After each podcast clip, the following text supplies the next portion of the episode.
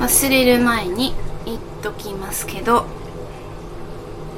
配信日と収録日とずれると思うんですけどえー、29年前29年前かな。の、えー、明け方ですね。まだ。朝が来ない前ぐらいに、えー、私は息子を見ました。ということで息子に、えー、お誕生日おめでとうって LINE をしておいたんですけど相変わらず既読にもならんわ。っていう親子の関係性ですけど、まあ、このくらいがいいのかななんて思っています。息子が私にベタベタしててももういい年なんで気持ち悪いでしょうし、まあ、私は、うん、何かあるたびに気がかりでならないんですけど早く子離れしなさいって息子からは言われてますけど多分親って自分が死ぬまでずっと子供の心配をしてるんじゃないかなってそういう生き物なんじゃないかなって思ってます。なのでそれはもう諦めてもらうしかないんじゃないかなって 常日頃から言ってますけど、うん、でも私は彼と一緒に暮らしたのは、19か20歳ぐらいまでなんですよね。その後はまあ私が実家を出たっていう感じになってるのでまあねその意図としてはですね私の目の黒いうちに彼が一人で苦労して、え、早々に成長するように、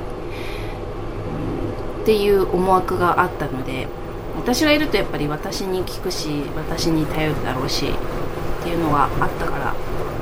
対こう社会と接するようにさせてですねニ顔でも成長するように仕向けてきたんですけど。まあ思惑以上になんか私よりしっかりしたなって思っています。もうちょっとこうですあの昔なんていうのかあのお歳暮の時のハムの宣伝みたいにこうたくましく育ってくれよっていう思いはあったんですけどなかなかこう神経が細かくてですねたくましいっていう感じにはならなかったんですけどまあしょうがないかな。女で一つで座ってたっていうのもあるしうんそれにしちゃ上出来なんじゃないでしょうか。人に迷惑は今のところかけてないと思うし大きな迷惑はねうん。いろいろちょこちょことはやってるのを今は夫から聞きますけど。まあでも一人でご飯も作って生活できるようになったのでよかったなって思っています。え今度彼と会うのは、え定期的に行われている、私と夫と息子ともう一人夫と息子と同じ会社の人。とやっている、まあ、鍋だったり、えー、前は何したんだっけな。バーベキューだったりっていう会があるんですけどその会で今度は餃子